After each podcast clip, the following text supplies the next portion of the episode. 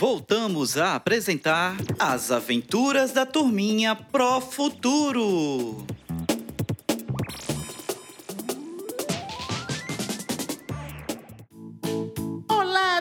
Dos quarto e quinto anos! Está começando aquele momento especial com nossos amiguinhos. No episódio de hoje, Drica e Nino estarão no sítio e juntos irão aprender sobre a influência da Terra e do universo na construção dos calendários. Que tal acompanhar essa aventura? Vamos lá?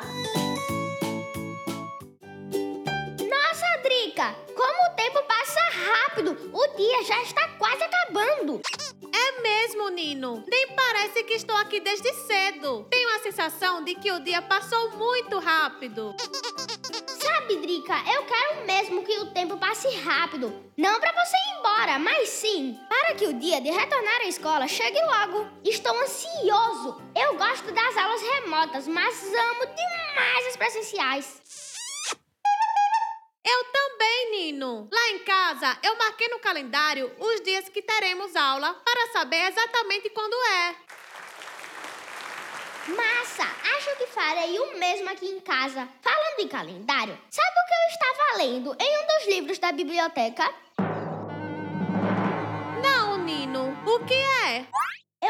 Um livro que trata de vários assuntos interessantes sobre a Terra. Aí, vi um texto que falava sobre a existência de calendários diferentes no mundo. Dessa eu não sabia. E você lembra quais são esses calendários?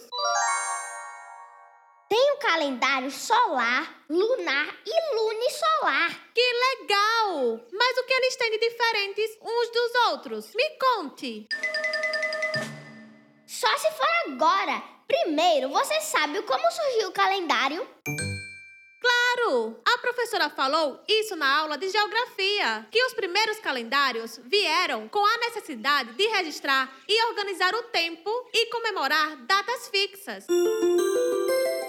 Pois é, no calendário registramos datas comemorativas de cada cultura, os dias, meses e anos. Disso eu sei, mas me fale sobre esses calendários. Eu li que o calendário solar foi criado por pessoas que viviam da agricultura. Esses povos tinham a necessidade de conhecer melhor os períodos solares para cuidar do seu plantio. Para isso, observaram o sol com o passar dos dias e dos tempos. Muito legal isso, Nino. Então, eles observaram o movimento da Terra ao redor do Sol, porque assim poderiam prever os períodos que tem muita chuva, como é o caso do inverno, não é mesmo? Massa, Drica, é isso mesmo. Com esse calendário, conseguimos cuidar melhor das plantações, pois sabemos que no verão, por ter mais calor, existem produtos que não podem ser cultivados. Adorei saber disso! Me conte mais! Depois temos o calendário lunar, onde os povos nômades observaram as faces da lua e criaram um calendário que conta os meses e anos a partir das mudanças da lua. Interessante, Nino! O calendário solar leva em consideração o movimento que a Terra faz em torno do Sol. Já o calendário lunar considera as fases da Lua. Fiquei mais curiosa para saber sobre o calendário luno-solar. Não é luno-solar, Drica. É lunisolar.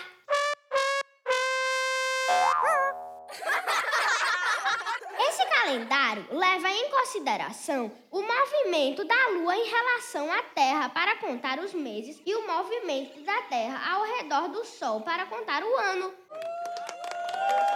Então, quais desses calendários deu origem ao que usamos hoje em dia, Nino? Você sabe?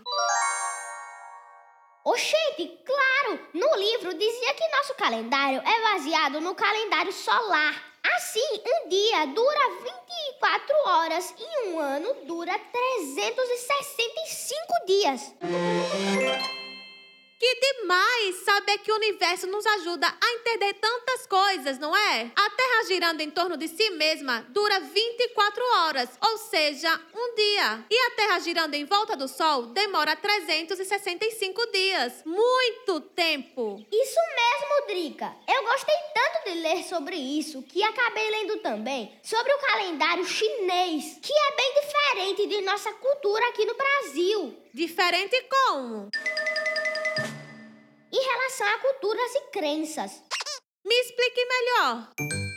Para começar, os chineses comemoram a entrada do novo ano no mês de fevereiro. Nossa, que estranho! Começar o ano em fevereiro é muito diferente para mim. Para mim também, mas tem um significado para a cultura deles. E outro fato interessante é que cada ano um dos animais do horóscopo chinês é homenageado. O ano de 2021, por exemplo, é o ano do boi. Eu gosto do horóscopo, mas não lembro de ter boi no meio, não. o boi não é o do mesmo horóscopo que você está falando, não, Drica. Na China, eles também têm animais para representar o ano de nascimento. Esse aí é outro horóscopo. Entendi. Fiquei curiosa agora. Já quero saber qual animal representa o ano em que eu nasci. Legal, também fiquei curioso. Que tal a gente pesquisar com minha mãe no celular dela? Adorei! Então vamos lá! Legal, turminha! Gostaram da aula de hoje? Chegamos ao fim da nossa temporada. Espero que tenham aprendido bastante junto com a nossa galerinha. Foi muito bom estar com vocês nessa grande aventura. Mas calma, vocês ainda têm que resolver os últimos desafios que estão em seu caderno de aprendizagem. Mas nossa história de hoje ainda não acabou. Vamos ouvir o Histórias ao pé do ouvido?